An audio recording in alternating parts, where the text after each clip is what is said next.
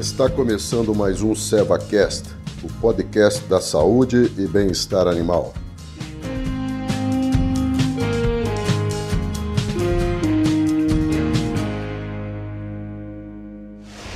Olá a todos, muito obrigado por estarem conosco. Eu sou o Marcos Malaco, médico veterinário, gerente técnico para a bovinocultura da selva. Nesse nosso encontro, a gente vai continuar com o Rafael, meu colega médico veterinário, que atende aos clientes da selva na região norte do estado de Goiás. Falaremos a respeito do tratamento das infecções dos pés e cascos dos bovinos. Podemos começar, Rafael? Ok, Malaco, olá a todos os ouvintes novamente. Vamos começar, estou à disposição. Beleza. Rafael, com relação aos tratamentos indicados nas infecções dos cascos dos bovinos, o que, que você tem indicado ou feito aí no Goiás? Malaco, dependendo da situação, é, indicar apenas o tratamento com antibiótico eficaz e de preferência com um resíduo é, no número de, com um número reduzido de doses, né, para a gente evitar muitos manejos com os animais é, sendo ideal apenas uma dose. Também é importante a aplicação de um anti-inflamatório para reduzir a inflamação ou inchaço e a dor desses animais. Né? É, existem situações onde é necessária cirurgia, é, com a retirada do dígito ou da unha, é, como o pessoal chama aí no campo, certo? A cirurgia tem como objetivo é retirar é, aquele excesso de carne morta, o excesso de bactéria que tem ali, né? Tem muita varigeira, então assim, a gente faz uma limpeza muito bem feita daquele local, certo? E, e a gente faz uma avaliação ali, animal por animal, é avaliando a necessidade ou não dessa amputação desse dígito, certo? O que, que eu costumo fazer quando eu chego num curral onde o cliente tem é, vários é, animais com problema? Primeira coisa que eu faço é, eu faço uma apartação dos animais que estão no começo do problema, que a gente tem certeza que só o antibiótico resolve, certo? Então eu faço essa seleção desses animais, aparto logo os, os animais que só precisam do medicamento, não precisa de intervenção, de limpeza, assim, certo? É, e eu faço a aplicação do medicamento e já retorno os animais para o pasto o mais rápido possível, né? Para os animais não sentir tanto. Aí vai ficar aquele segundo lote de animais no curral. Nesse segundo lote de animais, eu vou fazer uma outra apartação, que seriam os animais graves e os menos graves, certo? O que, que significaria isso aí? Os animais menos graves, eles iriam necessitar de uma limpeza muito bem feita naquele dígito, né, cometido, certo? E, e uma aplicação de um antibiótico, é, específico à escolha do cliente, certo? E de um anti-inflamatório, porque como às vezes você vai fazer uma limpeza, vai ter corte, alguma coisa assim, então a gente faz um antibiótico associado a um anti-inflamatório. E os animais que necessitam da amputação do dígito, é, gente, nessa avaliação a gente faz, ó, esses animais aqui vão precisar ser amputados.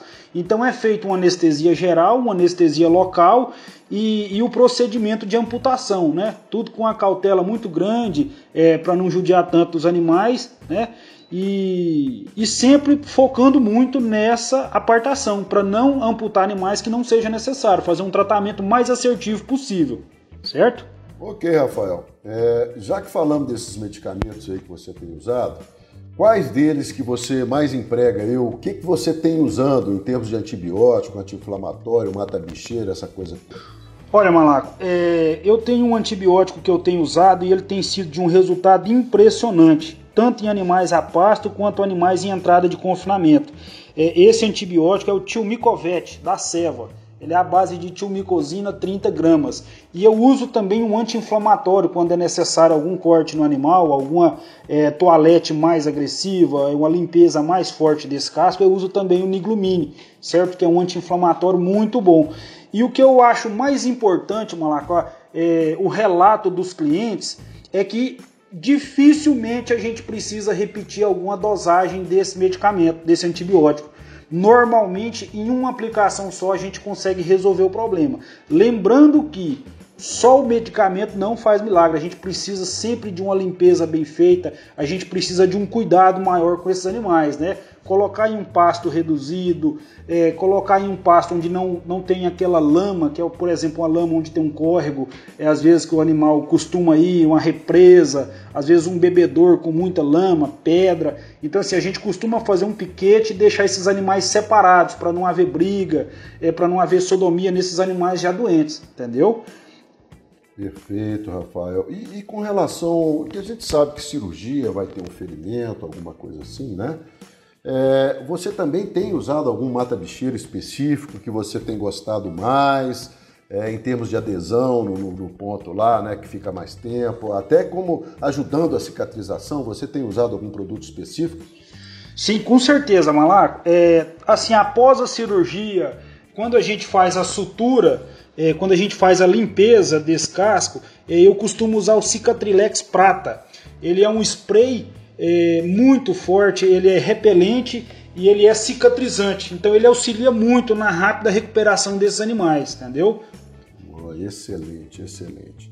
Bom, Rafael, é, eu acho que você já falou com relação ao pós-operatório, né? É, o, o, que, o que quer dizer, depois da cirurgia, né? A gente deve tomar alguns cuidados e eu acho que você já comentou, né, de colocar os animais é, em, paste, em pastagens ou em locais com piso que não tenha muita lama, que não tenha muito buraco, pedra e tal, alguma situação que possa determinar um ferimento novo, né, no ponto de, de, de, da cirurgia. E o que a gente quer é que essa cirurgia se cicatrize o mais rapidamente quanto possível. Não é isso? Malaco, com certeza, é, eu já comentei, e esse ponto a gente tem até relato de cliente onde fala assim, Rafael, a minha fazenda é de difícil acesso, é uma fazenda de pastagens muito grande e eu não tenho um metro de terra que não tenha pedra. A minha região é uma região de muita pedra, então é difícil e realmente o seu produto é bom. Os animais que a gente percebe que fica mais quieto, eles têm uma recuperação mais rápida. E os animais que é, têm pastagem muito grande, eu não tenho bebedor, é o meu gado ele toma água em represa ou no córrego. Então isso dificulta mesmo a, a recuperação desses animais, certo? E o cliente, onde ele segue orientação rigorosa da serva, é, uma, uma, uma orientação que a gente tenta passar para recuperar esses animais o mais rápido possível, o cliente faz um pastinho pequeno, um piquete, ele coloca uma água num bebedor, ele nivela bem niveladinho a cocheira desses animais. O resultado é fantástico. O cliente fica impressionado é, com a recuperação desses animais. Né? Isso, é, isso é muito importante, né, Rafa? Porque não tem milagre, né? A gente faz o procedimento, a limpeza ou a cirurgia. Agora a gente precisa também ajudar para que o, o, ferimento cirúrgico né, ele seja rapidamente cicatrizado. E não, não existe milagre, é por isso que às vezes a gente tem que procurar é um local também onde não vai haver uma nova lesão. Né? Bom, Rafael, obviamente, né, depois da cirurgia você faz um curativo. Né? É, existe a necessidade de você estar tá fazendo troca constante desse curativo? Como é que é? Como que tem acontecido aí nas, nas situações que você tem é, atendido. E quanto tempo depois, né, se não houver necessidade de trocar, quanto tempo depois esse, é retirado, às vezes nem é retirado esse curativo, ele mesmo se desfaz e se perde?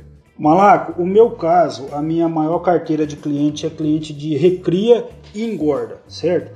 O, o cliente de recria eu não uso é, faixa, eu não uso esse tipo de material que precisa retirar. Porque como eu prego muito a gente fazer um tratamento bem feito no início do problema, ou até mesmo nos animais cirúrgicos, eu uso uma linha que ela é biodegradável, não precisa o cara estar tá fechando o gado para retirar essa linha, ela mesmo dissolve no corpo do animal. Então, assim, a gente faz um tratamento com todos os produtos, a gente aplica uma ivermectina 1%, com o objetivo de segurar um pouquinho é, as bicheiras, a gente faz um, um antibiótico forte, que é para casco, no caso do tio Micovete, a gente faz um anti-inflamatório. Então eu tenho muitos relatos de clientes que não é necessário nem fechar animais para fazer curativo, certo? É um ou outro animal que é mais sensível, é um ou outro animal que tem o sangue mais fraco, mais fraco. Esse a gente sim precisa fazer um curativo, mas é assim a gente passa é, um produto ali no casco é para ajudar a cicatrizar e, e, não deixar pegar uma bicheira, mas normalmente a gente não precisa estar tá fazendo curativo em 100% dos animais. Isso é um ou outro animal é que dá algum probleminha, a gente tem que estar tá fazendo um curativo. Mas o normal é não precisar, tá? Ótimo, ótimo, excelente. É, Rafael, você tem algum indicador comparativo entre o desempenho de animais que recebem o tratamento correto né, dessas infecções do casco, com aqueles que não recebem o tratamento? ou que recebem tratamentos que prolongam, né, que aumentam o tempo de recuperação. Vamos explicar um pouquinho melhor, é, com um exemplo. O que você tem observado em termos de tempo para alcançar o peso de abate, ou mesmo a diferença no peso de abate de animais tratados com o protocolo que você usa e aqueles que não usam esse protocolo? Malaco, esse é o principal. O produtor, o pecuarista que faz conta a hora que ele faz essa estatística e ele fica é, encabulado com o tamanho do prejuízo que um animal com problema de casco pode causar para ele, certo? É, certo dia desse eu tive num confinamento aonde o pecuarista questionou, indagou, Rafael, mas é um tratamento, é, digamos assim, oneroso e eu acho que não precisa a gente tratar não é, eu vou matar esses animais, eu vou fechar isso tudo no confinamento agora, e aí mesmo que eu demore uns dias a mais da média do meu gato para matar, é, eu consigo matar esses animais com peso até razoável. Aí foi onde eu perguntei para ele, eu questionei assim, o fulano de tal, seu Zé, é, com quantos dias a mais o senhor mata essa boiada de casco? O senhor, o senhor faz um curral só com boi de problema de casco. Com quantos dias a mais o senhor mata ela? Aí lá, Rafael, em torno de uns 50, 60 dias. Tudo bem, então. E o senhor está custando quanto o dia de coxo do senhor? Ele falou assim, ah, em torno de 9,50 a 10 reais.